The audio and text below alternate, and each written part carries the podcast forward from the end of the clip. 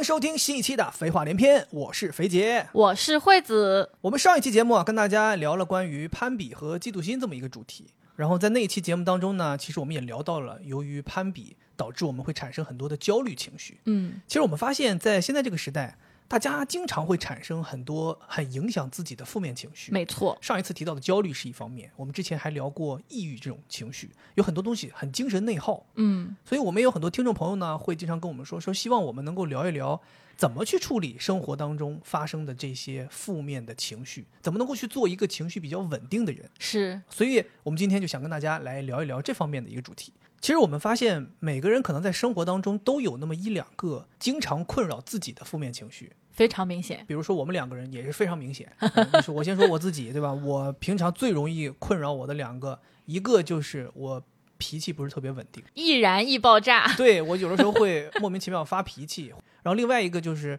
我有这种完美主义，或者有些人说我有强迫症，就是我对于事情能不能按照我的意愿去完美的推进，或者说一个东西能不能完好无损，这些东西对于我来讲都是挺困扰我的。嗯，那你呢就更不用说了，对吧？这个也太明显了，焦虑新人，特别特别焦虑，经常坐立不安。每个人应该仔细看一看，都能发现自己身上其实是有那么一两样经常困扰自己的负面情绪的。没错，其实我在认识你之前，我一直是以为就是这种所谓的什么易燃易爆呀、完美主义啊，这东西可能就是融入我 DNA 的，就是我也没办法，他就是这样血脉里的。嗯，但是那个时候你跟我说，你说其实通过心理学的一些科学的引导和一些手段的训练，这些东西是有可能被改变的，也就是相当于人可以慢慢的让这些负面情绪对你的影响越来越轻。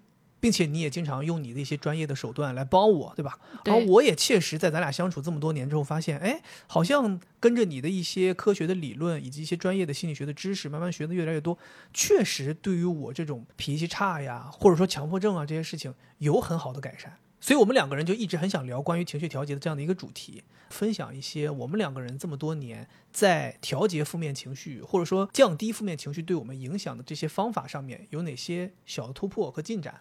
那为什么我们今天来聊这个话题呢？其实也很巧，就是前一段时间暂停实验室找到了我们。对，经常听播客的朋友，可能对于暂停实验室这个名字还是挺耳熟的。暂停实验室呢，它在网上有一些专门针对于情绪调节的训练营，他们是这样的一个机构。他们这次呢，就来联系到了惠子和我，然后希望邀请我们两个人也去参加他们的这样的一个训练营，去体验一下，其实他们这个训练营我已经觊觎很久了。是吗？对我比你知道的要早非常非常多，哦因为在他们那里面工作的有好多人我都认识，是我的师弟师妹，哦，然后经常在朋友圈看到，再加上我这个焦虑新人，我也很想调节自己的情绪，希望有一套系统的方法帮我训练，所以觊觎了很长时间，经常跟这个六位姑娘聊说，哎，我们什么时候去报一个这个东西参加一下呀？我其实最早听到这个名字是在谐星聊天会里面听到的。我记得好像有一季暂停实验室是赞助了他们。那个时候我对于这个机构就很好奇，光听名字，其实那个时候还不太知道他们究竟是做什么的。然后后来有一天你突然回家跟我说，你说，哎，你知道协聊这次赞助那个暂停实验室，我有几个师弟师妹在里面工作，我一下子对这个暂停实验室这个印象就不一样了，因为你也知道咱们这个。对吧？北师大心理学，然后这个手把一啊，我当时一想说，哎，我们学校的师弟师妹在里边工作，那说明这个机构它一定是一个非常专业的机构，很科学。然后同时你还跟我说，你说有很多师弟师妹甚至都是出自于你同一个导师的实验室的。嗯，然后我那个时候就想说，你看我们跟暂停实验室再怎么说也是有一些千丝万缕的联系嘛，对不对 啊？我们也做博客，这什么时候嗯同门师兄弟来照顾一下我们呀？啊，这不就来了吗？而且这个其实对我们来说也是一个里程碑，我还挺激动的，因为这也是我们第一次对吧？播客有这样的商务，对，哎，我觉得这个事情确实让我们也很感谢，然后我们有这个机会继续体验了一下暂停实验室的训练营。对，同时呢，我们也在这期节目的结尾给我们的肥话连篇的听众朋友们准备了一个专属的小福利，希望大家能够把节目听到最后。好哇塞哦，然后我们这次不是被暂停实验室邀请去体验他们这个训练营嘛？其实我们都不止体验了一次，对。我们好像体验了一点八次，类似于这样。对，横跨了两次。然后我在第一次中间的时候就感觉到，哎，这东西还挺有意思的，我就赶紧联系我的朋友说，我说能不能让六维姑娘也参加？因为啊，喂喂喂，羊毛来了啊，快来快来薅！然后对方就很爽快的答应了，然后六维姑娘也非常开心，说，哎呀，终于我们可以参加参加这个东西了。等一下我也会分享一下六维姑娘的感受。是我们两个人这不是参加了这个将近一点八次的这个训练营，然后讲心里话，我们是非常完整而且非常认真的去体验了这个东西的。嗯，所以，我们今天为什么要做这期节目？就是一方面，我们想讲一讲我们两个人的情绪困扰，给大家一些共鸣；同时，我们也想分享一些我们自己的一些小办法。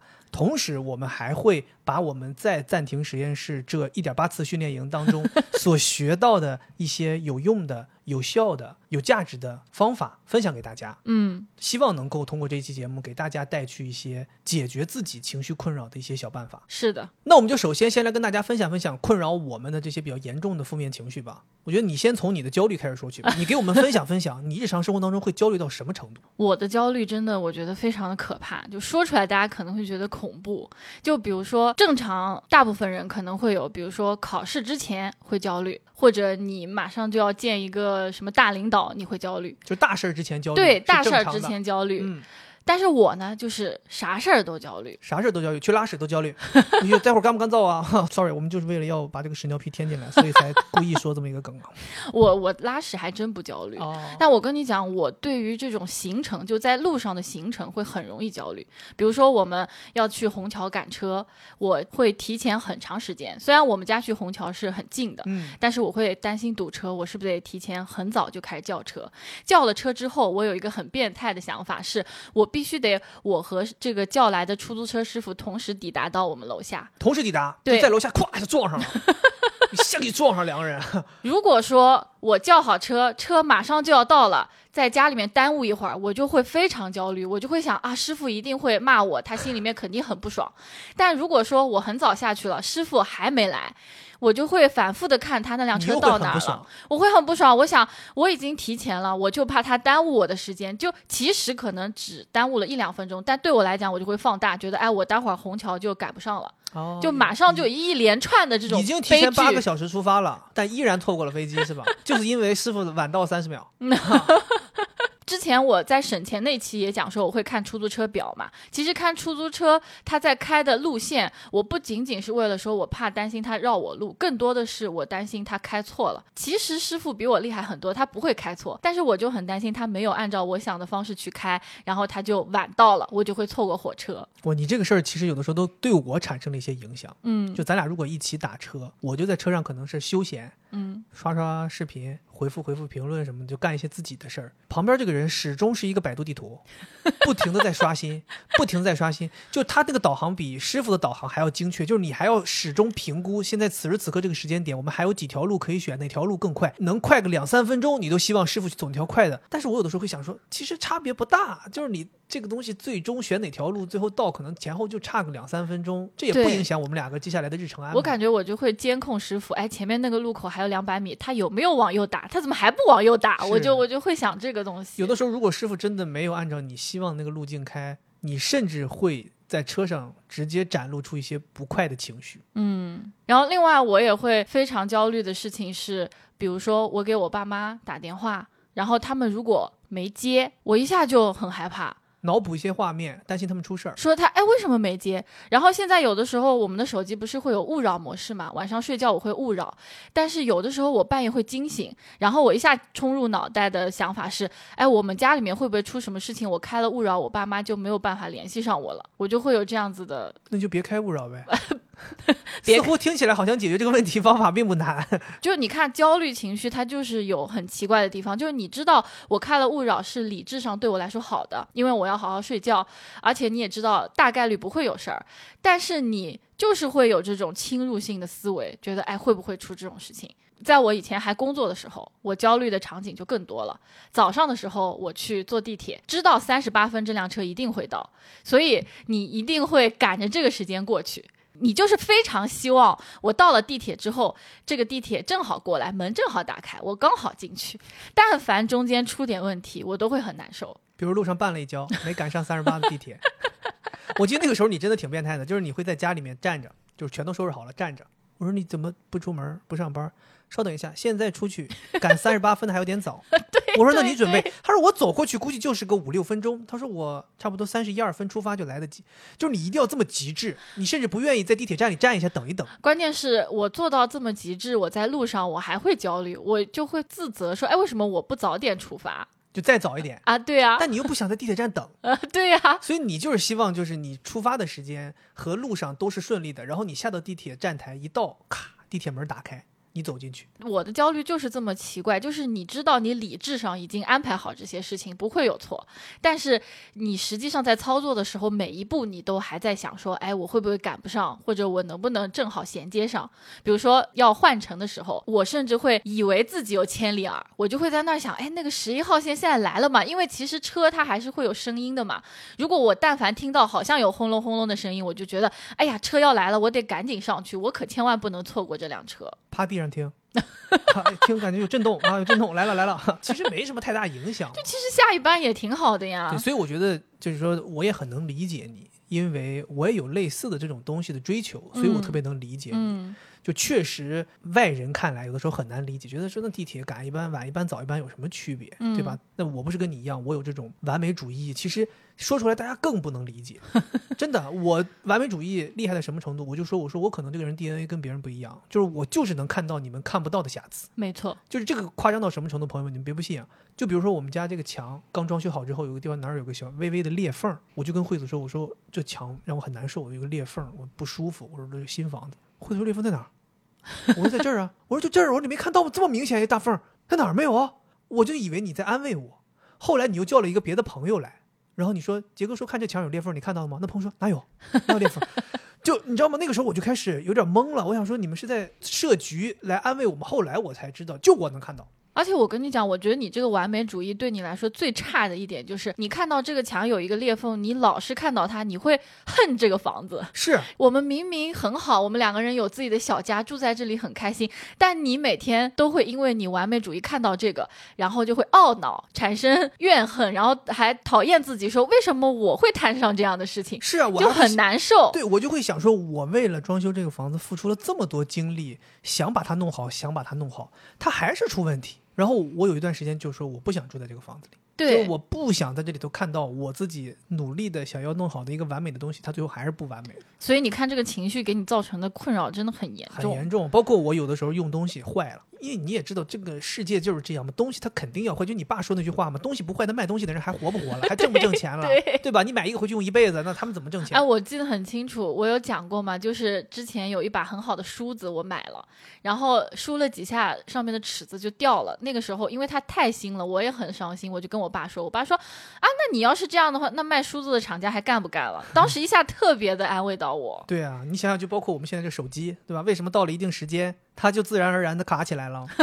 哦，不是你使用的有问题，是卖的人希望它卡，你才能换。嗯，对，同样的道理，我那个时候也是根根本想不通这些，我觉得我的东西就不应该坏，是我用的这么仔细，我必须得让它一直是完美的状态。但是，就像我说，东西一定会坏，它一坏，我整个人一下就崩了。就我会觉得我这么爱惜一个东西，这么保护它，它还是坏了，我难受，陷入崩溃。我有的时候甚至夸张到我没有办法去上班。我记得有一次，我好像早上起来都收拾好了，准备去上班，一下子好像是我自己拿香水还是拿个什么东西，咵掉下来了，把我们家那个厕所洗脸盆的台面的大理石砸出了一掉一个坑。我当时整个人就懵了，站在那儿没办法上班了，就不能去了。我当时想的就是，我现在要请假，不能去了。整个人就是那种真的就是就像咱题目说的，就是被射走魂魄了，魂没了。整个人掏空了，站在那里头愣愣的，然后情绪一下子顶上来之后，就是特别特别想哭、想崩溃、想大喊，嗯，因为你就会觉得说，我就很想时间倒流，就是像那个林克一样，就打一下时间倒流，然后嘎哒哒哒哒哒哒回去，就很希望这样，你知道吗？是，特别难受，所以这个事情就很折磨我。我日常你想生活当中无处不在都是这个事情。而且你的完美主义好像都是主要都是对物品的，对吧？事情其实我也是，你刚才说你说工作好像对于我来讲没什么，其实也是。就像我经常会说，我说我不会一百分使劲儿去做事，我永远都是一百二十分使劲儿。这个事情其实对我来讲也有影响，当然它的影响不会让我痛苦，但是它会让我吃很多亏。就比如说做这个事情，可能你交上去一个八十分的东西，人家已嗯，经很满意了。是的，人家说那你做的好一些，你交了个一百分的东西，这不牛逼嘛，对吧？但我呢，往往都是交一个一百二十分的东西上去。但这个问题就是在于，我可能做八十分的东西和做一百分的东西和做一百二十分的东西，我花的时间是不一样的。但因为我不会做一个一百分或者八十分的东西，我永远都是做一百二十分对，不是我特别优秀，是我没有办法，我不会。哦，所以我老要花那么多时间。就比如说，人家会说这个东西你花一个小时就做完了，但我不行，我必须得给你精进，花三个小时打磨交上去。但是你要知道，在可能有些工作场景下，一百二和八十完全没影响，人家不会看到你为了一百二这个东西付出的这三个小时，他们就认为这东西就是一个一个小时的活儿。是那那两个小时你就完全是自己的煎熬，这就是一个纯粹的自己的追求。可能我会让自己问心无愧，但是其实在这个过程当中，我无形当中是浪费了很多时间的。我发现你的完美主义给你带来的情绪，它在工作当中其实是压榨你自己，然后让这个结果变得更好。但你知道，我的焦虑情绪，其实在我的工作当中是给我带来很多伤害的。比如说，我很害怕在工作当中的一些合作要开会，你需要跟他面对面去面谈。虽然我是一个艺人，就是不太害怕社交，但是在工作当中我很害怕。哦哦，那个呃，A B C D E 的 E，对，我当时想说，你怎么还是一个艺人了？哦？你连 K O L 都不算，怎么还艺人了呢？什么时候签的约？啊，这个就是大家一直在问我们嘛，我们是什么人？然后我告诉大家，我是艺人。嗯但是在工作当中，其实我还挺哀的，就是工作当中别人对我的看法是我很重要的一个焦虑来源。所以如果这个事情只是我自己干，我觉得还行；但凡涉及到合作了，我也很害怕冲突。如果要跟人家去 argue 这个事情要怎么怎么做，我就会觉得很害怕。好多时候我都会逃避。之前在早教公司的时候，我甚至因为这个事情而推掉了一些要跟门店同事沟通的工作。然后另外一对一的这种沟通对我来说焦虑情绪还少一点，我可能还能应付。但是我非常非常不能应付的是，开会的时候有好多领导，然后让我去准备一个 PPT，然后还要上去讲。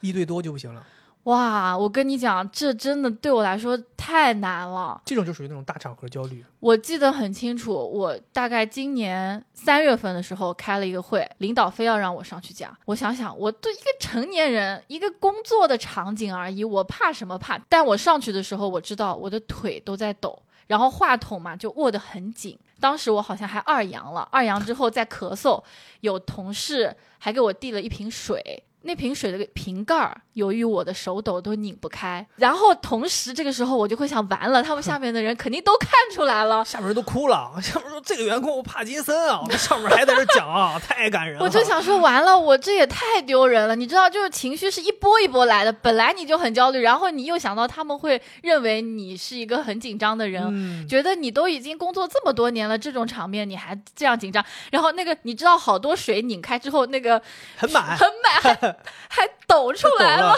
都都都抖出水花来了。抖出来了，真的抖出来了！哇，那个事情真的让我印象很深刻。我知道，哦，惠子真的是一个很焦虑的人。我觉得这个有一个经验可以点醒我们，嗯，就是上台的时候自己拿一瓶喝了一半的水，这样就不至于因为抖而摇出来了。他最多就是看到那个瓶子里的水一直在晃。关键我跟你讲，是我非常想控制住不要抖，但是我控制不了。你越控制，它就是越那个。对你越控制越抖。我当时只希望赶紧把这话讲完，然后你看伤害就来了。其实明明我那个 PPT 做的很好，然后我自己在演练的时候也讲的很好，但是上去之后有好多重点我都没讲，嗯因为那个时候我就像被有一个什么东西摄魂了一样，我都不知道我在讲什么。站在上面的时候，我看到下面的人，别人都说缓解紧张，把他们当大白菜。但我根本就没有办法把他们当大白菜，是嗯，后来我回忆了一下，其实好多人都在打哈欠，根本就没认真听，完全就是心魔控制了我。然后紧张除了给我带来这种就是表现上的问题之外，我其实还会有一些就是生理上的问题，比如说我一焦虑，我能明显的感觉到我的手会出汗。心跳会很快，而且这种心跳快会让我觉得难受。你真的能感觉到，就是人家说的那个什么心在嗓子眼的那个感觉，一往上顶，你又会有一股气冲到你这个太阳穴，然后你整个脑子都很胀。就这个就是焦虑紧张带来的这种生理的难受。嗯，然后我又是一个就是方方面面都会焦虑的，所以我长期就处于这种情况。就有的时候你不是会问我嘛，说老婆你在干嘛？你能不能别再这样来回走了？其实我根本不知道我在来回走，我只是可能在微信上面收到了一条领导给我发来的消息，我马上就整个人从本来很愉悦的跟你在讲话的过程当中，一下子就魂没了，然后就开始来回走。我跟你讲，惠子有的时候在家里打一些重要的电话，实实在在的在证明移动电话就是得移动着打，就是他打那些重要电话，他一定要走来走去，就是明显感觉到，就是其实你也是下意识的。对你就是因为焦虑，你觉得这个走动这件事情可能能让帮你疏解一些。对，帮我疏解的，其实我还有啃手，就是我很喜欢啃手。有的时候我拍照片，我都不愿意露出我的手，因为其实大家也都发现我指甲上有很多被我啃的，包括我也有那种紧张性的皮炎，就是嗯一紧张我可能就会挠我的手。就这些行为和生理上的痛苦，都是这个焦虑情绪带来的。另外还有一个问题也挺严重的，就是焦虑的朋友可能都会睡觉之前，你的脑海里面就真的像黄果树瀑布一样奔腾着各种思维。为什么呢？我也不知道呀，就有一个词叫反刍嘛，就是牛不是吃饭吃吃胃里的，它又会拿回来再嚼一嚼。再嚼一嚼。我只要整个人是焦虑状态的话，睡觉前我的脑海里面永远都在想我前面做的不好的事情。比如说我们俩播客录完了之后，我经常会想说，哎，我刚才有一句话没讲完，嗯，哦，我刚才有一句话说的不好，我说的这句话会不会别人会评价我，会不喜欢我？我经常会跟你说这样的顾虑。对的，包括前一段时间我还去跟别人录了一个播客，录完之后我就告诉他们说，哎呀，我刚才那里面有一句话说错了，到时候你们能不能帮我剪掉？他们跟我说你放松一点，我说好好好。本来我以为这事儿就结束了，过了一个礼拜，突然我又跳出来说我里面有一句话讲错了，就太奇怪了。就是你刚结束，你会发现一个错误，等到过了好几天了，别人觉得这事儿都结束了。你还在想这个事里面有一个什么东西没讲好，就这种反刍、源源不断的思维，让我在睡觉前就很痛苦。然后你会越想越清醒。我妈也这样，她也老跟我倾吐，她说我没有办法控制，所以她现在就是经常听着音频、听播客。她说听着播客，我的思绪就会往他们讲的事情上面发展，然后我听着听着就困，就睡着了。哦，然后我除了想之前发生的事情我没做好的之外，我可能还会想一些人生大事，躺在那儿想，哎呀，我爸妈以后老了之后我怎么办？我肯定得照顾他们呀。但是万一我自己身体也不好怎么办呀？我就会有各种各样的想全是假法，设。对，全是假设，全是未来有可能发生的事情。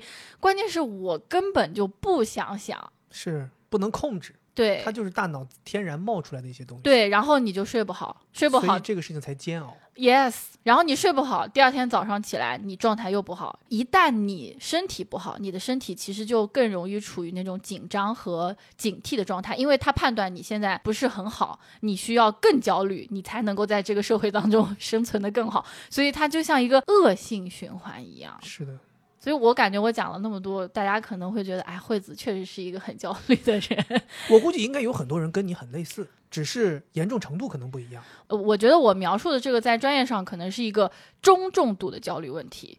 包括呃，我在参加暂停实验室的时候，它开始的时候第一天启动日，它会有一个心理测评，哦帮你测一测，哎，你现在的情绪状态怎么样？你的情绪调节能力怎么样？你生活的整个人的整个状态是不是蓬勃的？是不是怎么样的？我做了这个这套测试，我当时也很好奇，我想，哎呀，他测出来的跟我想的是不是一样？结果就是完全一致，就那个情绪困扰啊，就这个焦虑是冲的很高的，它是零到二十分，我是十六分。哦，所以我当时想，哎呀，确实是这个样子。看到这个测评，我也会反而会有一种心安的感觉。确实，哦，专业的测评也告诉我，我是一个焦虑的人。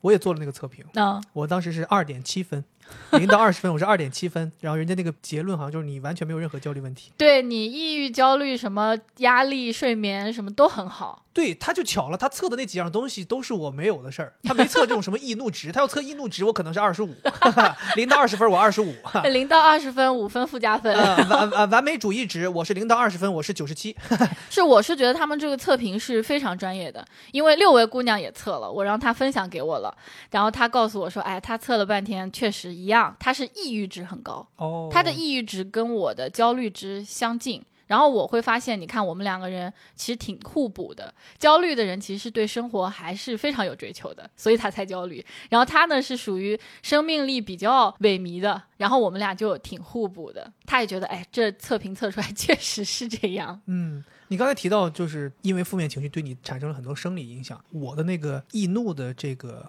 负面情绪的特征，对我产生了很多生理上的影响。嗯我记得我有好多次因为生气产生的那种负面情绪，都不仅仅是说把我魂魄摄走了那么可怕，就把我捆住了，我都无法呼吸。我记得有几次，我好像因为一些事情生气、暴怒，然后我又不能去伤害别人嘛，然后我就只能伤害自己。我最常做的就是我躲在浴室里面洗澡，然后自己扇自己耳光。前两天刚发生过，对，因为我自己不知道怎么去发泄，我很害怕。我很难受，我就一直很难呼吸，然后我就很想说自己让自己清醒清醒。然后包括我有的时候会把门关上，在卧室里面自己捶枕头，或者说把自己捂在枕头下面叫。其实这些方法都是因为我觉得我吸不上气，然后我这样去大喊什么的，完事儿之后我可能就力竭了，力竭之后我可能就可以休息一会儿，不然的话我一直处于那个被压制的状态，非常难受。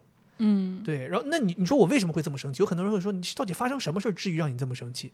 其实我自己回头想想，事儿也都不大，但是呢，我这个人比较偏执，就我对于这个社会的规则和道理特别看重。嗯，就我认为世间是有一套原则的，是有一套规则，大家都要遵守。是比如说交通规则，比如说人与人之间的沟通，比如你要讲礼貌，包括我之前我们做节目，我会认为服务行业就应该有服务行业的样子，等等吧之类的。我可能在生活当中就会因为这些事情而生气。你比如说我遇到那种开车非常不讲规矩的司机，我就很容易上头。啊，我遇到那种比如说卖东西故意卖给你差东西这种商贩，我也会很生气。包括我如果说遇到服务行业有一些人，包括像有的时候咱们打车的司机，他明明是因为他的原因接不到你，他打起电话来就怪你，或者说那种司机因为你可能晚了一分钟，他就开始破口大骂，然后我就很容易生气，很容易跟他们对抗。但是这些东西其实最终那些负面影响全部都作用到我自己身上。对，其实你刚才说的让我想到一个事儿，也是之前我们分享过好多次的。有的时候并不是因为发生了什么事情而让你遭遇到了这个情绪困扰，而是你的想法导致的。对，就比如说你刚才分享的，你有一套规则，你觉得在路上开车你就得好好开，嗯这是应该做到，所有人都应该做到的。但是实际上不是啊，像我我就不太会生气，因为我知道肯定有很多人他不会按照规则，是，所以这个也是心理学上面经常会讲的，就是不是因为这个事件导致了你的情绪，而是你的想法导致了你的情绪。然后暂停实验室的它的整体的帮你去调节情绪的用到的理论，其实也跟这个东西非常有关。然后他在里面做了非常非常多的科普，去讲到底你有哪些你的想法其实是错误的这种自动思维，比如说你的应该思维，然后我的灾难化思维，就明明这个事情没有这么严重，但我一下子就放大了。嗯，所以在暂停实验室里面，带会给大家讲很多这种，然后大家可以去识别到，哎，自己有哪些想法其实是没有那么好的，容易产生负面行为的，然后去矫正。是，其实除了我刚才说我自己容易发脾气和完美主义这两件事对我很影响之外，我还有一种经常困扰我的负面情绪，是因为这两个东西衍生出来的，哦，就是自责。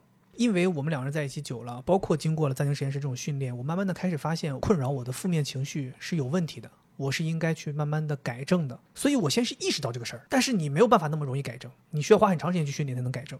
所以在这个过程当中，我就会产生很多自责，就是你既知道你不该这样，但你又没办法做到不这样。哦，于是，像我这种有点像是那种完美主义强迫症又上来了，就是你看你都知道不该这样了，你为什么还做不到呢？我就会责备自己，经常责备自己。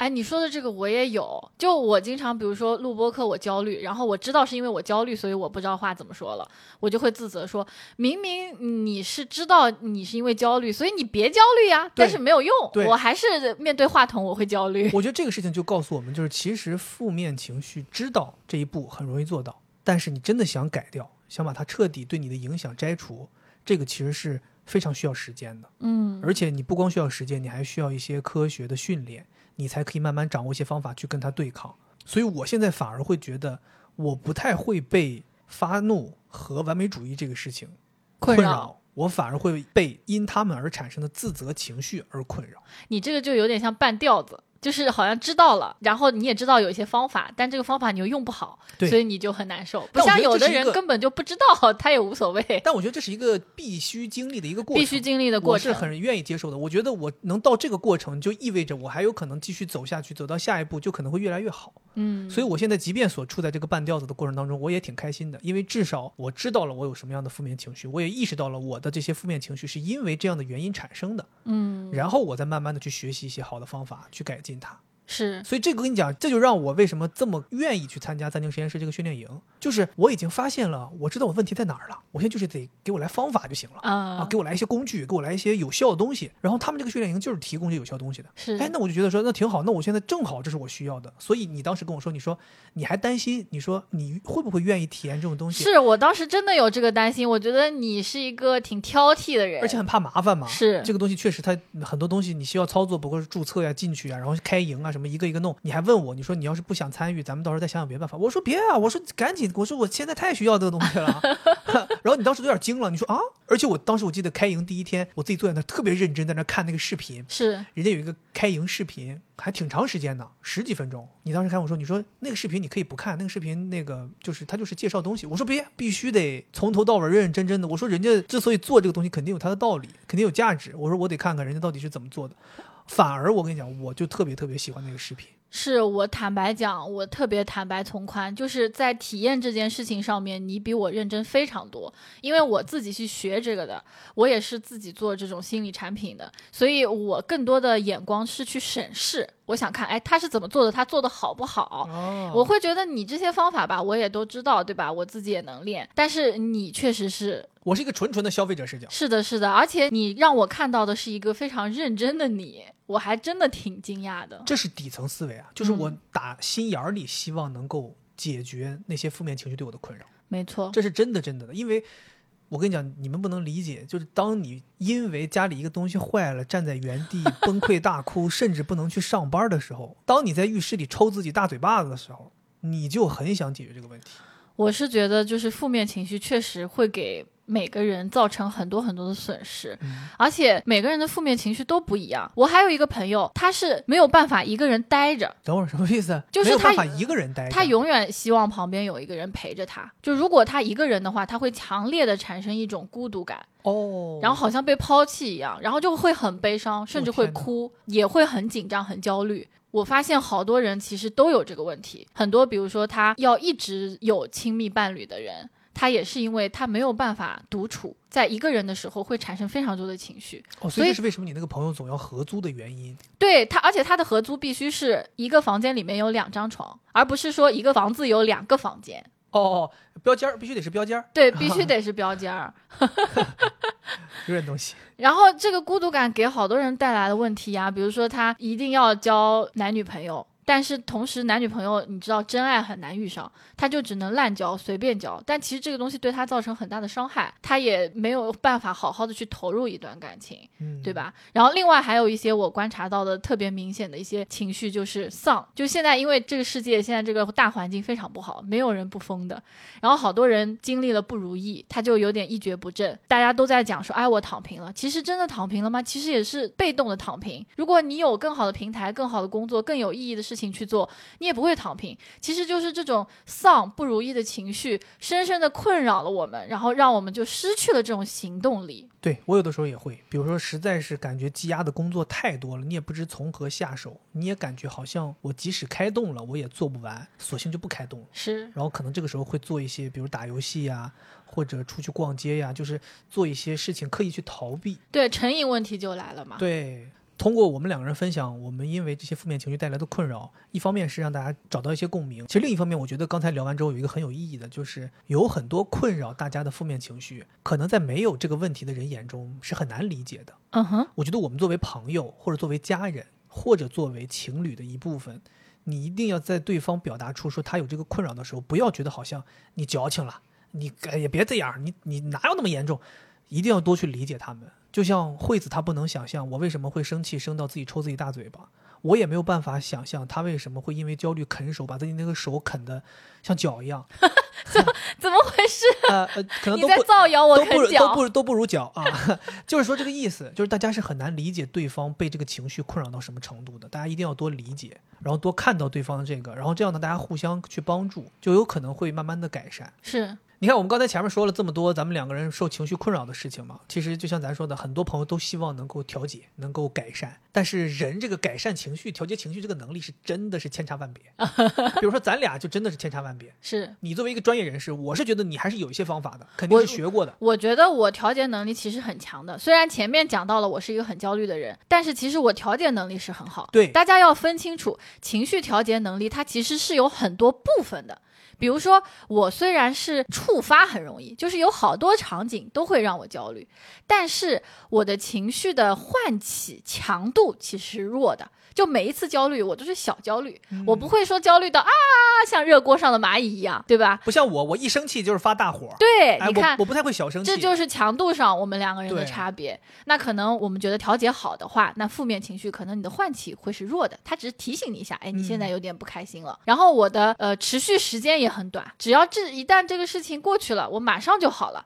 而且我觉得我自己的表达方式是很好的，很合理的。嗯，就我会跟你去讲一讲，哎，说我说老公，我现在确实有点焦虑，你能不能快一点？我们赶紧去坐车了，对吧？或者我会跟六位姑娘马上说一下，哎呦，我现在要录一个播客，我还没准备好，我很焦虑。她马上就说，哎呀，你都已经娴熟了，你就已经是轻车熟路了。哎，我一下就是嗯好了，就我觉得我的这个表达，包括我自己给自己安慰的方式，其实挺好的，很容易被安慰到。对，所以大家听到情绪调节能力跟你是不是一个很容易被情绪唤起的人，并不完全相关，它有好多方面。其实，在暂停实验室训练营中，我也很惊喜的发现了，他们有一些内容也是在让你去不断的探索情绪调节能力的不同方面。嗯，嗯，然后你可以有的放矢的去训练某一个你不太擅长的方面。刚才你讲了这么多，我感觉就有点在点我的感觉，因啊。咱俩是完全是两个极端 嗯就你是因为有专业知识，然后也学过，所以你有很强的这种情绪调节能力。但是我自己啊，一点儿不夸张啊，我是一丁点儿都没有。我觉得我真的是一丁点儿都没有。就是我的情绪调节能力，完全是来源于你这么多年给我的一些知识，以及这一次这一点八次的这个暂停实验室这个训练营，我学到的。真的，所以我为什么会这么认真？就是我确实经过了这一点八次，我学到了很多东西。我跟你讲，我以前我以为情绪来了就来了，什么时候结束那是他的事儿，我根本不会干预。就像我，比如说我发怒，我敲这个砸那个，这个其实也是你在调节，只不过是你自动化的一种从小习惯的一种方式。哦，这也是调节，就是砸东西也是调节。这是调节呀，你的一种破坏欲，你把它发泄出来了，对你也有好处。那不然你为什么要砸东西呢？哦，我就觉得把自己消耗掉了之后，哎，自己就不、会生气。对呀、这是你的非常朴素的一种不好的表达方式。或者说把事事态发展的更严重一些，这样的话，你的 生气的情绪就没有了，变成的是恐惧，因为你呃做了更坏的事情。笑死！虽然我们在笑，但确实有人会这样做，但他是无意识的。哦，他以前经常会这样，比如说犯了一个错误，明明老师批评你几句就行了，非得最后跟老师打起来了，然后嗯最后被学校处分了。然后那时候你就完全没有说跟老师生气这件事儿了，你更多想的是完了完了，我要被开除了，一整个情绪转嫁了。每个人都有调节的方式，只不过这个调节方式有好有坏，不不，我觉得情绪没有我好坏。我这个调节的方式一定是有问题的，我这个调节方式不可取啊！大家千万别那个。不可取，但是如果一旦你不知道有更好的方式，你就会用这个方式。所以我觉得去学一些科学的方法是很重要的。嗯，对不对？那么接下来我们就跟大家来聊一聊，我们哪些好的办法可以分享给大家，包括我们这一次在这个暂停实验室里面经过的训练啊，嗯掌握的一些有效的东西。焦虑情绪产生的当下，我会怎么办呢？首先，我一定会停下来，然后仔细的去体会这个情绪带给我的感受。比如说，我会立刻跟自己说：“哎呦，我现在手心在出汗，哎，我心跳变快了，哦，我现在产生了焦虑的情绪，就好像我的脑海里面有一个人在跟我说话一样。因为我发现，如果我没有看见他，我只是因为这个焦虑推动我马上要去做我想做的那件我害怕的事情，其实它会让我技术动作变形。我没有看见这个焦虑，焦虑就会不停的来骚扰你。在暂停实验室里面，他也讲到说，情绪是有功能的，就每一个情绪它都是在告诉你一些事情。比如说焦虑是告诉我说，哎，我现在在担心，我得花更多的精力去把这件事情办好，因为我很担心。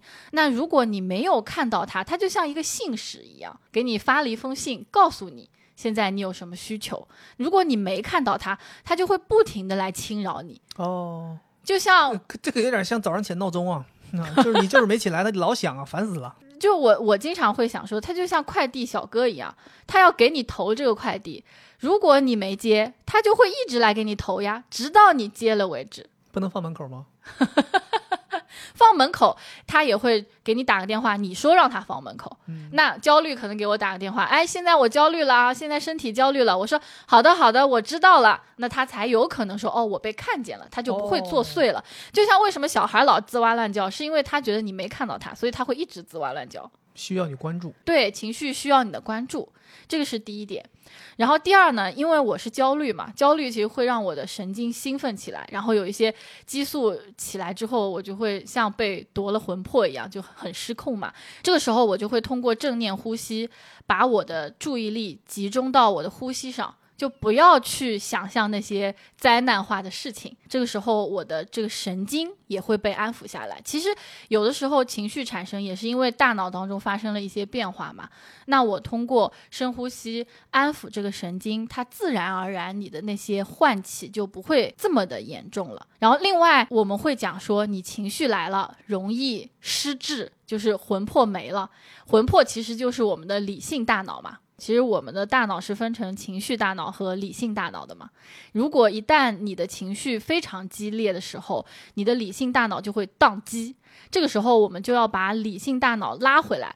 我会做什么事情？我会去数数，但是不会数一二三四五这种简单的，而是数一些什么等差数列，二四六八十，或者再更难一些，像公务员考试一样。这样的话，你的理性大脑就会被调动起来。对对。然后理智大脑带回来之后，它是可以调节情绪的。就之前就有点像鸠占鹊巢一样，你情绪一来，它就把你的这个理智给直接切断了。嗯。那你要想一些办法带回理智。另外，可能对于你啊，我经常焦虑的点就是马上要出门了，你还在那里收拾、在打扮。嗯，我很焦虑的时候，除了我会说，哎，我现在在焦虑了，千万不要发火，不要因为这个情绪而发火。我知道我很焦虑，但是其实也没关系。然后我就会看你身上衣服的颜色，我会说，哎，今天肥杰穿了一件黑色的衣服，这个其实也是可以调动理智的一种方法。哦。大家不要笑，不要觉得有就搞笑，它其实很有用，很有用。对对，我觉得有些方法其实大家听起来觉得还好简单，就这，但是其实就这，你在情绪来的时候你都调动不出来。是，其实你刚才提的那几个方法，我是最近特别有感触，因为像我说的，我之前其实这种情绪调节能力和方法真的就是非常非常少，但是因为这一次参加了暂停实验室的这个训练营嘛，学到了一些东西。而且也很巧，就是我学完了，我就刚好有个机会就能用到这个东西。对，虽然你不想要这个机会，对你说幸运吧，也是幸运；你说不幸吧，也是不幸。是为什么呢？是前一段时间我开车出了个交通事故，还挺严重的。你也知道我这种人，对吧？人受伤了，我其实都不太在意的。对，因为我觉得人总会好的嘛，胳膊断了也能长好嘛。车出现了比较严重的损坏，我其实是真的很难过。按理讲，我会很难过。是的。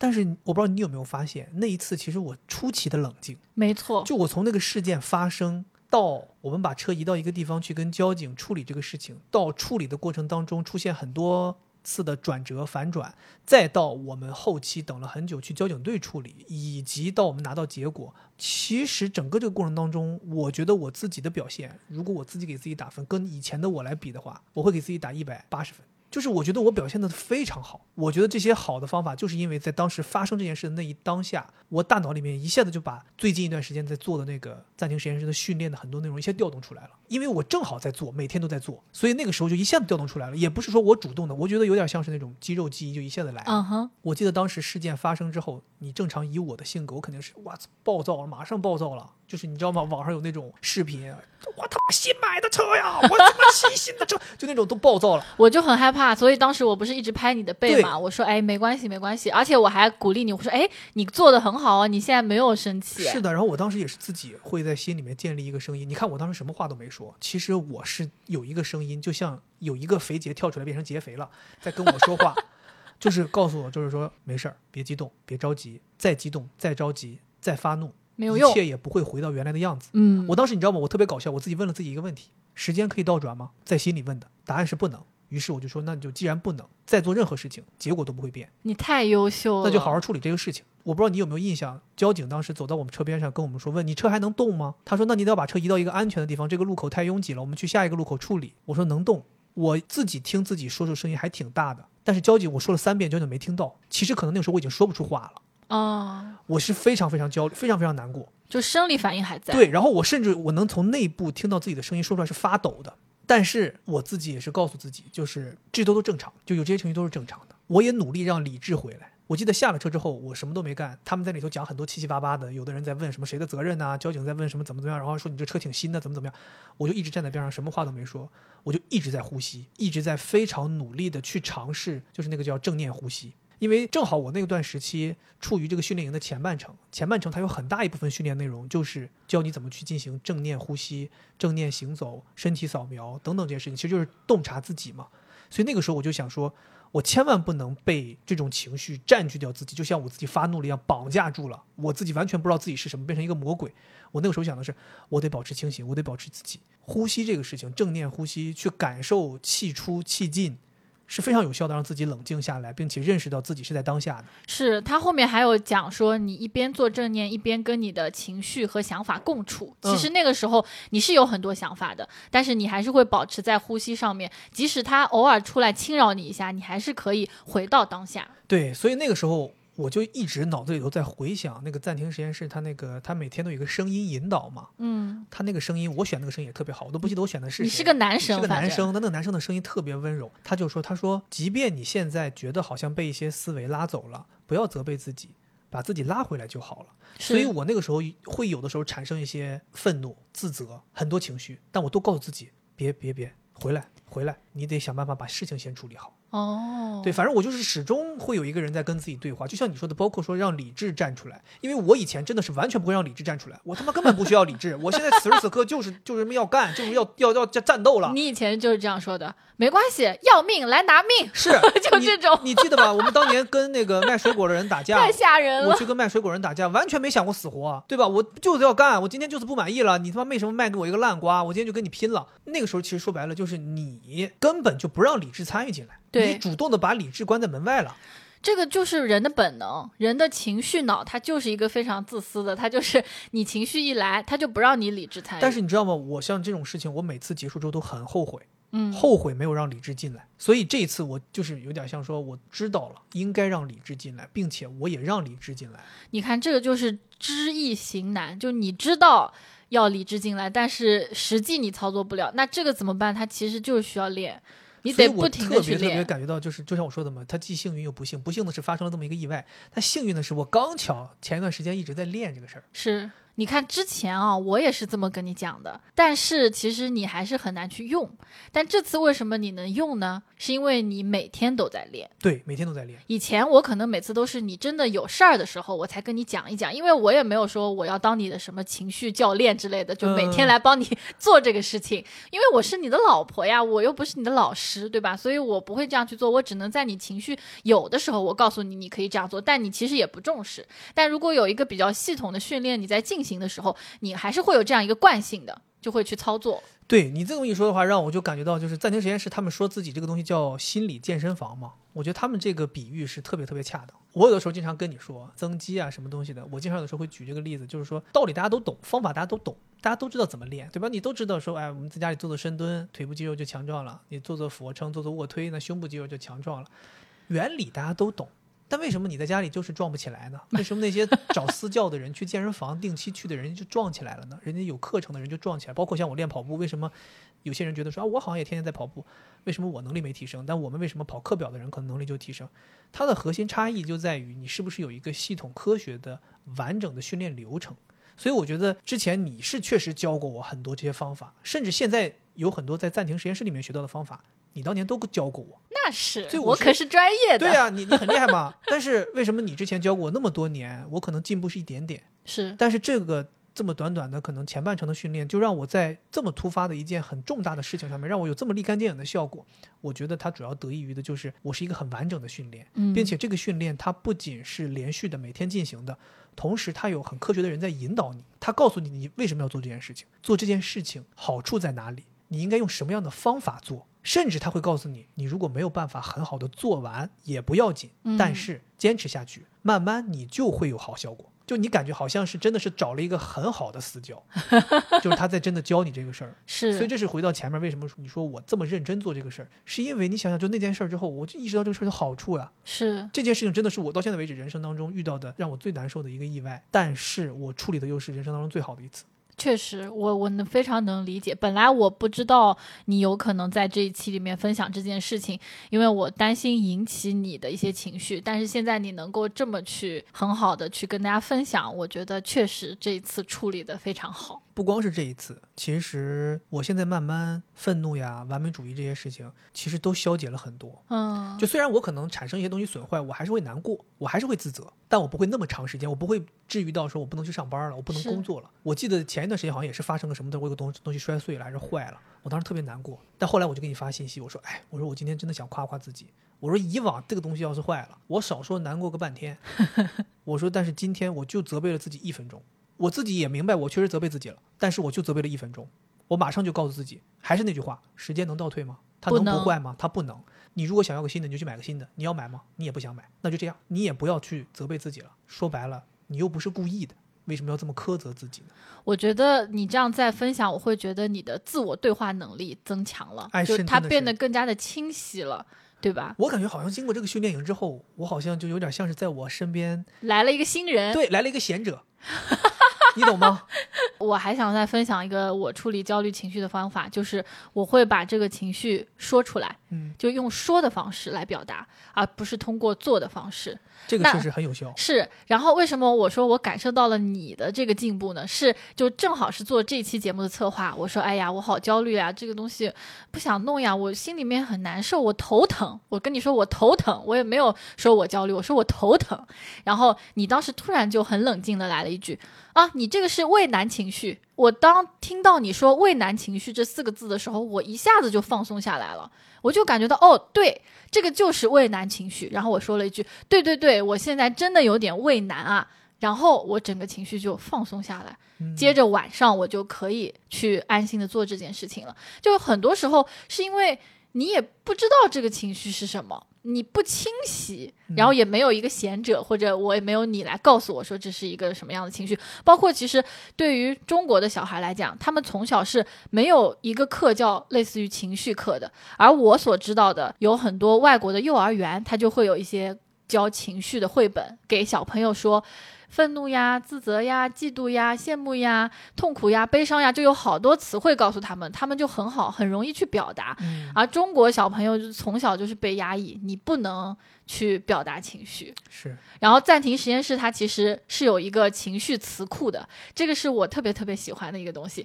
就有的时候我不知道我的情绪是什么了，我有点难受，我就会去它那个词库里面翻看，而且它这个词库会成为我一个像小工具一样，即使我不在训练的时候，我也会拿出来用一下。对，我觉得认识这一步真的很重要。嗯，包括像你说的说情绪啊，这个东西，我以前也真的是不知道的，我就只是会做，就比如说发泄对发泄呀，生闷气不说话。其实我觉得像生闷气这种，大家很常见的，其实这就是在做情绪。是。其实这个时候你完全可以跟身边的人说，你说我好生气啊，是，你看不做也是一种做，对。就是冷暴力，其实也是你选择了一种不操作，对。然后通过这种形式来表达你的情绪，但其实更好的是应该要说出来，或者你写下来也行。我记得有一段时间，我跟你两个人关系很差的时候，我真的经常陷入绝望、伤心和愤怒，这个时候我都有点羞耻心，我觉得我不想告诉六位姑娘。不然他会觉得你其实过得很不幸福啊之类的，我就会自己默默的深夜，然后手机的屏幕照着我，然后流着泪，我我把我心里面的一些想法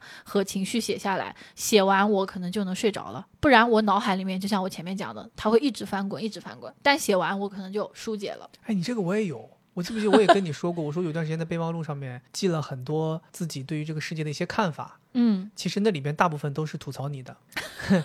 对，就是因为可能你给我带来了一些负面情绪，因为那段时期好像正好我们两个人处于要确立婚姻呐、推进很多重大事件的时候，然后我们嗯就难免会涉及到很多价值观上的一些问题，大家不断的要去商讨嘛，还涉及到两个家庭，所以可能确实对于我来讲，作为一个男生压力还是蛮大的。然后那段时期我就经常会产生负面情绪，然后我当时的选择就是，我觉得我也没有必要跟你说，因为跟你说呢也解决不了问题，是，也会徒增我们两个人的烦恼，我就选择把它记下来。其实当时我是想，我的想法还挺搞笑的，我想说，万一有一天我老婆她偷看我手机，她翻到了这个备忘录，她看到我有这么多心路历程，她一定会很心疼我的，所以我就默默的在那记录。但没想到你从来都不看我手机。然后我就在那上面写写了很多，我也是发现，就比如说我对你有一些地方不满意，或者说因为你的一些做法我产生情绪，我写下来之后马上就好了。嗯这很奇妙，真的很奇妙。我觉得大家真的是可以试一试，说出来也是这样。嗯我记得有的时候，我比如说有的时候特别难受，比如有一段时期我因为工作折磨我折磨挺厉害，我记得那个时候你就会躺在床上来问我，然后我就跟你表达，我可能表达的时候会比较激烈，比如说会大声说话呀，或者说去指责呀，或者甚至哭啊。但我发现，当这一切说完之后，我就好了。哦，但是你不说，他憋在那儿，一天、两天、三天，他也不会好。嗯所以真的就是你那个时候叫我说说情绪，一定要说情绪。你可以告诉我你现在生气了，你也可以告诉我现在难过了，你也可以告诉我你现在不想说话，甚至你可以告诉我我现在不想说话。对对对对，我觉得这个我也想分享，就是如果有的人很希望帮别人消解情绪的时候，他听了我们的，然后说你得说出来，然后就去逼那个人说，但有可能那个人他暂时还不想说，他需要一段时间的沉默，你也不要太着急，因为有的时候我会很着急，我会告诉你赶紧告诉我到底怎么怎么回事儿，那你可能也需要一点点心理建设才会说，这个时候你要等待，耐心等待。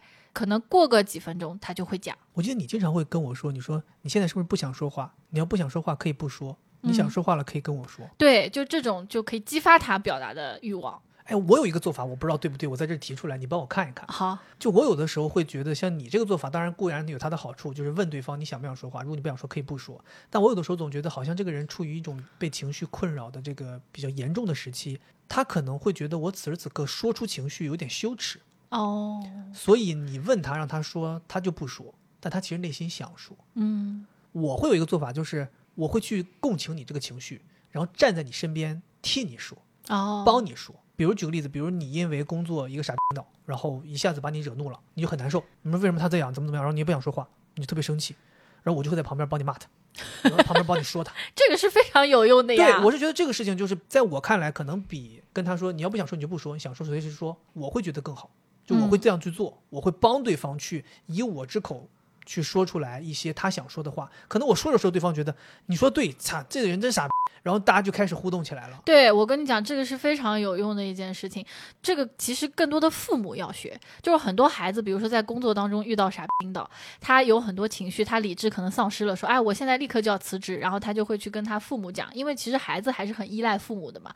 然后父母他不懂你这些呀，他不懂说我要站在我孩子身边一起骂这个傻逼领导，他很害怕说，我如果共情你的情绪了，你是不是真的要辞职了？其实不是这样的，就你一旦共情了他的情绪，他跟你聊起来，他的理智一回来，他根本就不可能想要辞职，他只是想要去发泄这个情绪。但家长往往反其道而行之，他会告诉他说：“你要理解你这个老板，哦他也有很多压力。”家长这么一说，然后孩子就更难受了。对，嗯，然后孩子就不愿意去表达情绪，所以有的时候情绪表达出来真的很重要，不管是你自己表达出来，还是有人替你表达出来，就表达和看见都非常的重要。另外，我觉得解决就是当下的情绪，还有一个原则很重要，就是你要先解决情绪，再去解决事情。哦，先处理情绪，后处理事情，就是你带着情绪去做事，就是做不好。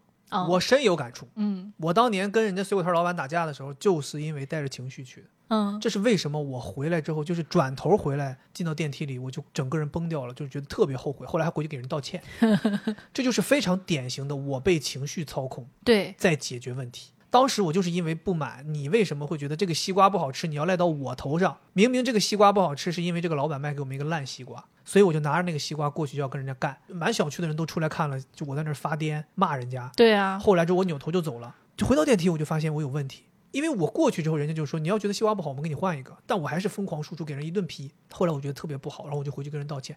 其实这个过程就是非常典型的，我并不想这样做，我也不觉得这样做对，但那个时候我就是完全被情绪攻占了大脑，我就像像行尸走肉一样过去做了一件非常我自己不喜欢的事情。真的，你想他这个后悔来的有多快？他都不是说我第二天睡醒了后悔，就真的就是惠子就说，就是三十秒前你还是那个样儿的，怎么三十秒之后你就要跟人道歉了？甚至我回去道歉的时候，人家都懵了，人家以为我回来要要第二次再干，人家都就是家里面都要拿刀了。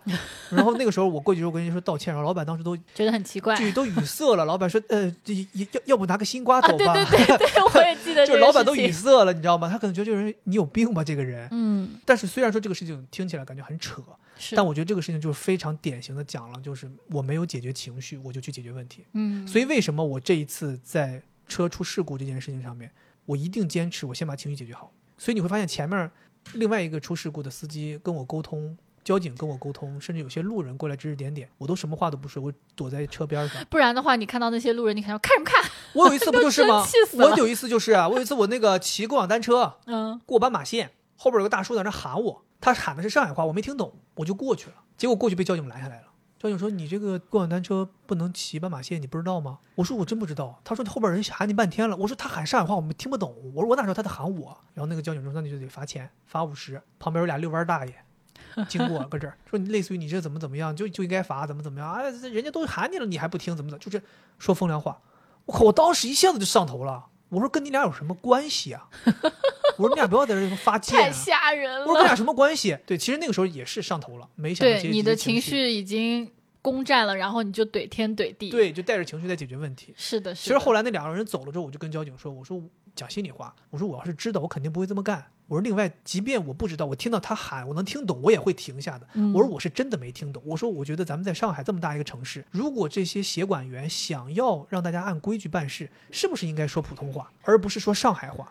我当时就跟交警这么说，交警说。嗯你现在冷静下来了，你这个反馈我们一定会听到的。哦，就我觉得大家是这样沟通就好了。但是你看我前面第一开始那个怼人家，我就是有情绪。嗯，对，所以我是真的是很多生活经验告诉我，就是你得把情绪先处理好。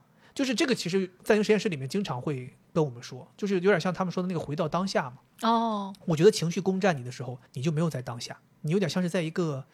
天上对情绪的云端，嗯，云里雾里的，你什么都看不到，你在那里头就疯狂发电，因为你什么都看不到。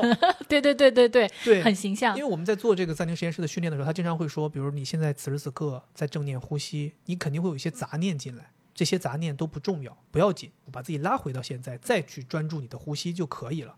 其实同样的道理，我们遇到了这些问题，产生了情绪，同时又处于某一个事件当中。你这个时候不要让情绪牵着你走，你把情绪处理好，然后拉回自己，把自己拉回到事件当中，冷静的、理智的去处理事件。这样的话，你会发现事件会处理的非常顺利，并且结果也是你想要的。到那个时候，你就有一些正反馈，以后你就不会再让情绪牵着走了。是，可能很多人他都知道，哎，我得先处理情绪，再处理事情。但是这个后面其实还有一步。我觉得比这个事情还重要，就是你情绪也解决了，事情也解决了，你是不是觉得万事大吉了？但是后来你还是会因为同样的事情而陷入这样的情绪，对吧？对。所以说，当我们情绪解决了，事情也解决了之后，还有一步很重要，就是可以专门拿一个时间去分析自己的情绪和行为的链路。就这个，在我的咨询当中经常会用。我会去问，是发生了什么事情让你有这些情绪？然后这些情绪是什么样的？你在这个过程当中是怎么想的？由于这些想法有了这样的情绪，这个情绪促使你做了什么事情？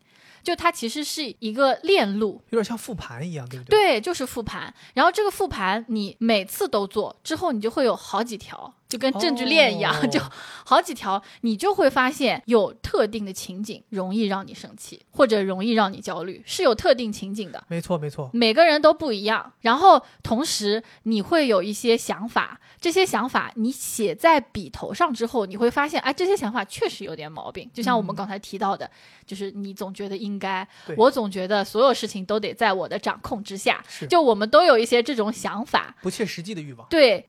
我之前也给大家分享过，你再去复盘的时候，你要去想我有没有其他的更合理的想法去处理，然后你把它记住，在下一次你可能替换这个好的想法。当然不可能一次你就马上你就能替换了，那肯定。本来你有灾难化想法，后来一下就没关系，肯定不会这样，不可能。就你得多做，嗯、这个其实也是暂停实验室情绪日记的很重要的一个方法。就是他会去一步一步教你，他不会一下子就让你把你整个情绪都分析清楚，可能你也不会。对，他可能今天是分析场景，明天是分析想法，后天是分析行为，每次都不一样。然后你经过了这些训练之后，你就会知道哦，我应该怎么分析，而且多做几次，你就会发现你个人的规律。这个其实就是自我认知。是，我觉得这个长期科学系统性的这个训练确实是非常有用。就是咱做这个暂停实验室这个训练营，它是二十一天，对不对？对，我记得好像二十一天。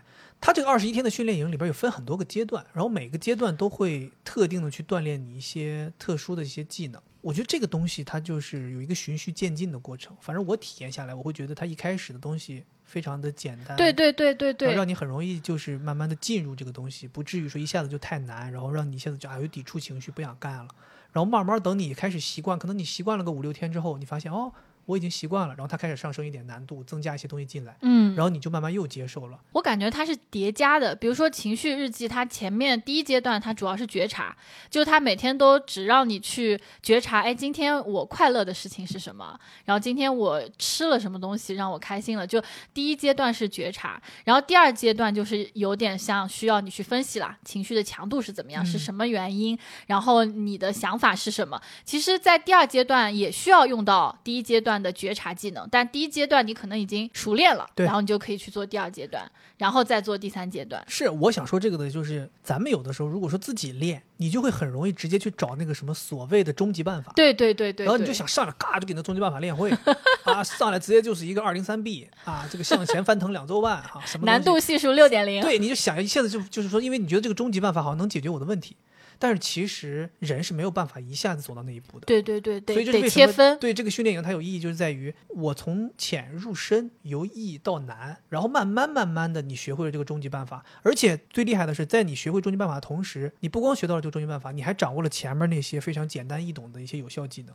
这些有效技能是可以用到你日常生活当中的。为什么你这么专业？刚才你因为那一段，我因为我真的是特别认真在体会这个事儿，因为你这段，我总觉得，哎，应该是我这种专业人士才能看得出来，没想到你也感觉到了。我觉得这个就是我作为一个最普通的消费者，没有心理学基础的消费者的体验。嗯，那段时间我真的太认真了，我甚至出差在酒店里边，自己一个人在那里头搞正念行走。我就反正那段时间就是很认真在体验这个事情，因为还是就是这个原始动力是非常的强的，嗯就是我很希望自己解决好我这个负面情绪对我的困扰。对，主要这个困扰确实让我们失去了很多东西。对，所以这是我刚才前面想讲，就是我们得有这个长期的这个东西，就这样练下去。嗯哼，对，因为短期它是一定不会有效的。是的它一，定是要有一个长期的东西这样去做下去。而且这个暂停实验室，它别看它二十一天，它其实也不仅是二十一天，就是你如果参与到这个训练营当中，除了第一次是要花钱的，嗯往后都是免费的，就是你一次购买终身受益对，往后你可能需要交个保证金。啊。对，这是它的动力维持系统，是是就是它需要你完成，然后它才会退你这个保证金。对你前面交一百块钱保证金，像押金一样的，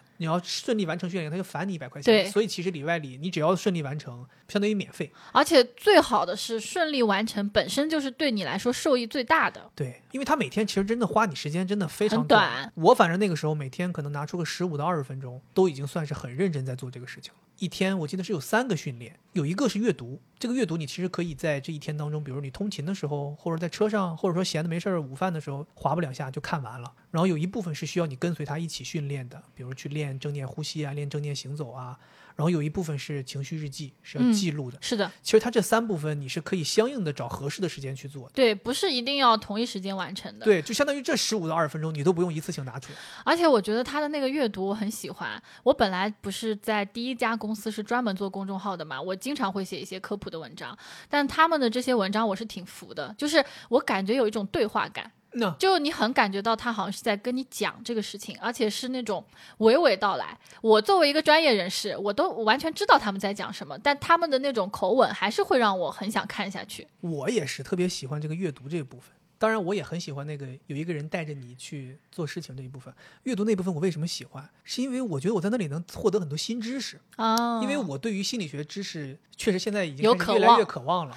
然后我会在里边看到一些理论，看到一些实验，看到一些书籍。然后包括它最后都会有一些文献的推荐，我觉得这个是很厉害的，就是通过你他们那个页面，就是写一段话之后，最后会有一个参考文献，呱很长，你就能感受到做这个训练营的这一帮人，他们是非常学术的，对，它一定是有科学性的。所以我觉得这种训练营，科学性是它的最基础的东西，是非常重要的保证。因为你之前有跟我分享，现在有很多这种所谓的心理测评啊，什么性格测试呀，其实它可能并不是非常科学。它就只是一个趣味测试，你玩一下的。对，但是是不是科学的，就代表了它的效果是不是有效的。是的，我跟你讲，有一个细节，就是我是一个非常关注评估的人。嗯就我觉得心理问题要解决，首先你很重要的是你要有很精准的评估系统，可以看到你到底是什么问题。为什么精神问题这么难解决？就是因为它这个评估很难。嗯，就不像说你身上有炎症，你做个血常规。对于心理问题来讲，这个心理评估它其实就是这个血常规、X 光、CT 一样的。那你必须得非常的精准和专业。你看，我们有的时候在网上那些很好玩的心理测评，你觉得很有意思。比如说，他会问你说，嗯，红黄蓝三朵花，你会摘哪一朵？他然后完了，他就会说，哎，你喜欢红颜色的花的话，你会是个什么什么样的人？嗯特别的玄乎，是不是你喜欢红颜色的花的话，代表你是一个喜欢红色的人？Yes，专业的测评就应该是这样的。啊。就其实我以为这是搞笑的 啊，这是专业测评。就是这样子的呀，就像我们在做暂停的那个测评的时候，他其实好多时候问你的问题都是，啊、你在这种情况下会感觉到有压力吗？呃，压力的分数你是会多少分？测你睡眠水水平怎么样？他肯定就会问你几点上床睡，几点下床，然后你睡觉的时候梦多不多，你是什么情绪？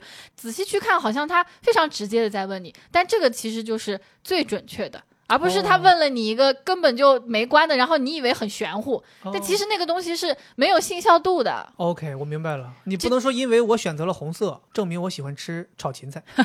对，当然它会没有像网上的那些有意思的测试一样那么有趣，但是你坚持测完，他给你的那个报告是非常专业的。暂停实验室它这个训练营这个测试，你是在开营的时候，他会让你测一次嘛？等到你坚持训练完了这二十一天之后，你是还可以再测的，对，然后你就能够很明显的看到自己这个变化，变化。我觉得这个其实跟我们去健身房一去用那个什么 InBody 测你的什么体脂率、肌肉含量什么东西，就是一模一样。其实除了专业度这个东西是让我们很可信的，我觉得另外暂停实验室这个训练营的设计，还有一个让我觉得特别好的，就是它很易执行，很易坚持。嗯哼，这个事情其实对于我这种人来讲是很重要的，因为有的时候我特别容易会因为这个事情太繁琐，我就不想干了。但是这一次体验下来，暂停实验室这个训练营，它里面有很多设置是可以让你很轻松的去做事情的。比如我体验下来啊，我记得他们每天那个阅读其实是有音频和文字两种形式的，嗯，也就相当于你是愿意滑动手机看文字也行，你如果不愿意，你说我戴上耳机听他帮你读这段文字也行。就这种设置，虽然看似很简单，但其实它在不知不觉当中让你更好、更容易去操作这个事情，把这个内容去吸收到自己身体里。对。然后它情绪日记的那个模块，每天让你记录的东西，它都会有一个模板。就这个模板，你只要复制一下，然后它就自动会出现在你要写这的那个个简直地方。是懒人必备。我跟你讲，我每次用这个特别爽，我觉得。而且它就是会给你一个指引，有的时候我们会不知道要写什么，对但是它有这个指引就很好，而且它还会有主创团队的例子，就在下面会有好几个，你可以选择你想看谁，他写的是什么，对，然后你可以模仿我每。天都看，因为我啊真的是不知道自己该写什么，尤其是加上我这种像有点完美主义，我总想说我写出来这个东西一定得是非常好的，对得是完美写的那个契合东西好像是你可以选择是仅自己可见，还是分享到他们一个就整个这个池子里，大家都能看。是，我就想有有偶像包袱，我想说我得写好一点，怎么怎么样。然后后来我就每次都去看他们怎么写的，然后我发现哦，你发现写成什么样的都有。嗯，然后你那个时候你就哎觉得哦，我就和解了，想要什么样都行。然后再加上它有这个模板，你把这模板一复制一粘贴，你就只需要填空就行。嗯，我觉得这个就特别好，就一下子就让我这种对于这个东西的结果有很多期待的人就放松很多。是它除了给你很多支持之外，它还很支持你摸鱼。它有一些设置是让你可以达成，但又不需要很努力去做的，就不用完美达成。对，比如说阅读的那些，今天你真的头疼不想看，你只要点开。它就算你完成成了，对。然后那个书写的话，如果你今天真的啥都没有想写的，你写十五个字，写啥都行，嗯它就算你完成。我之前也在那个池子里面，就是你说的，它公开的，别人有的人可以公开，我都看到那种英文字母一串，像猫摁键盘了一样呗。对，还有就是它一共是二十一天，但它整体的这个过程是要持续二十五天。它有一个开营有结束，然后中间有三天是你可以跳过的。就如果你今天实在是没有动力，或者实在是太忙了，你没干也不要紧，可以休息。对，你可以休息三天，嗯你依然算是完美达成。对对对，另外，它还有一个很好的，就是它会有个社群，然后你可以进入这个社群，然后所有人都会在社群里面去讲自己遇到的困扰，包括他平时的困扰，以及在用这个东西的时候遇到的问题。然后它里面都有真人的研究员，就可能就是我的学弟学妹，他会只要看到了，他是一定会回答的。另外，在这个过程当中，会有好几次晚上是会有主创直播来回答疑问的。你知道六维姑娘还对于这个容易坚持有一个她自己的看法，就是他们最终会形成一个日签，然后是在一个猫猫的地方点一下，然后只要你完成了，点一下，它就会出现一个很好看的图画，上面有一句话嘛，然后保存下来是可以分享的。他说他每天都会把这个东西分享到他跟他爸妈三个人的家庭群里面，然后告诉他们说：“看，我有在很认真、很努力的生活。”他觉得他每天做这件事情就会给他带来很多的快乐。然后我会觉得，比如说我跟六位姑娘还有你，我们三个人一起去做这个训练也很有意思。就我经常会跟他沟通，我说：“哎，你今天做了没？”然后他也会来督促我说：“哎，你正念了没？”然后有的时候他消失一段时间，他说：“哎，我去正念了。”这个时候我就会觉得，哎，我们好像有在一起做一件事情，就朋友之间一起去监督，然后一起做。感受到自己的成长也特别有趣，包括我们两个人甚至会去，有的时候是小小的攀比一下。比如说他刚开始做的时候，他会说：“哎呀，我本来以为我正念不行的，结果没想到，哎，跟随着他的那个节奏，我很快就过去了，就做完了。但是你知道我没有他那么强，我基本上每次大概在七分五十秒的时候，我都会睁眼。”就是我到我的极限了。其实每个人的正念能力是有差距的，有的人可能真的只有两三分钟，所以这就是为什么要训练的原因。我就是那种，我感觉就只有七分钟可以坚持，到后面我我真的坚持不了了，我就要睁眼了。但我会强迫自己一定要听到他说你可以睁眼之后，并且他还有一个说今天训练就到此为止，怎么怎么样，然后还有一个结尾音乐。我一定要把这些都听完，就我还是那种完美主义上身，就我一定要保证今天这个音频是九分五十秒的，我必须听到九分五十秒。但是我觉得真的没必要这样。其实我觉得这个也是训练营一直在跟大家讲的，就是不要觉得一定要完美完成。嗯，我觉得这个事情真的是从我入营那天开始就消解我很多，因为我肯定会觉得，我既然选择来参加，我必须要全情投入，然后完美的去做每一个训练。但是他每一次都要反复提醒你，不要担心，没有关系，一切都是可以的。嗯，你只要慢慢的坚持下来。他可能在，我觉得他们想表达的就是这二十一天训练营，你是完成六十分，还是完成八十分，还是完成一百分，对于任何人来讲都是有收获的。他们可能认为更重要的是。你去完成它，获得这个收获，然后即便这一次只有六十分，那可能你进行第二次的时候又会收获六十分，那你不断的这样慢慢慢慢慢慢的，你就收获就越来越多，没必要让自己在一次的时候就收获一个一百分或者一百二十分。没错，其实最后我还想分享一点，就是我从这么多年自己的训练以及在暂停当中学到的，就是要放下评价，就是你参与到这个训练营当中了，就带着一颗来体验的心。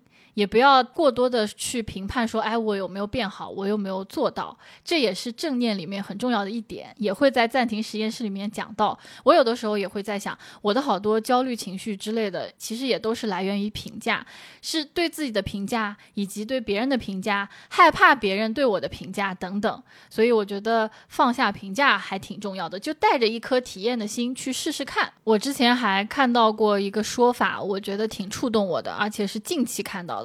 他说，情绪调节能力的提高，并不是说你的情绪变小了、变少了，而是你容纳情绪的这个容器变大了。而这个容器的变大，就是要你一天一天的去训练它的。嗯，而且我觉得通过这个训练营。至少让我也知道了，就是这种困扰我们的负面情绪其实是可以解决的。虽然它很让你痛苦，也很难，但是是有科学的办法可以让你慢慢变好的。也是希望大家能够真的找到能够解决自己情绪困扰的一些办法。所以今天希望我们分享的这些东西对大家是有用的。是。那么我们说了这么多，肯定很多听众朋友也想知道，究竟怎么能够加入暂停实验室这样的一个训练营呢？并且我们开头也提到了，我们在结尾给我们的听众准备了一个专属福利。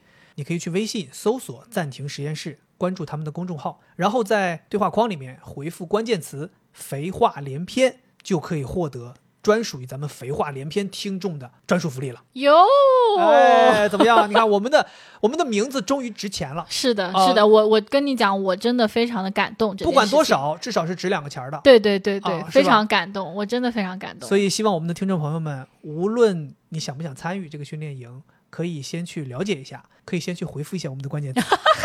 你怎么这么坏？就是就是感受一下，呃，感受一下你常听的节目，它这个四个字儿也值点钱啊。这种感觉，嗯，好吧？对，如果大家能够去参与的话，我是很开心的，因为我知道它是一个很专业的东西。但我更希望的不是大家说，哎，我买了，我买了。我更希望的是这一次参与完之后，你们可以给我发你的这个完成的证书，哎，对的。就说，哎，我拿到了他的奖学金，而且我完成了。我最想看到的是这个。哎，其实我也特别想说，就是不是说因为我们有这个合作，我们就强烈推荐大家去买。我也希望大家能够很好的去评估自己。第一，你是不是有这个需求？第二，是你要考虑你能不能够坚持下来，等等很多因素。我觉得考量好了，你真的觉得你需要，并且你喜欢，并且你觉得你能够实现这件事情，那你再去做购买。我也不希望说，因为这个事情我们有合作，我们就。完全希望大家所有人都无脑的来支持我们，我们还是希望这个训练营能够真正帮到大家。对，而且我们两个人体验下来之后是感觉到切实的帮助的，所以我们只是把这些真实的体验的想法和感受分享给你们，希望你们去参加这个训练营也能够得到同样的东西。是，然后下一期我记得好像是八月二十八号开始。对，然后今天这期节目发布应该是八月二十一号。也就相当于大家还有一个礼拜的时间，可以去决定要不要加入到新一期的训练营当中。而且大家要知道，当你们加入这个训练营的时候，我们两个人应该也在这个训练营当中隔空跟大家一起进行训练，一起精进自己的情绪调节和管理能力。是的。OK，那么我们在最后还是依然祝愿大家每个人都能够找到调节和解决自己情绪困扰的办法，过好自己的每一天。祝大家快乐，拜拜。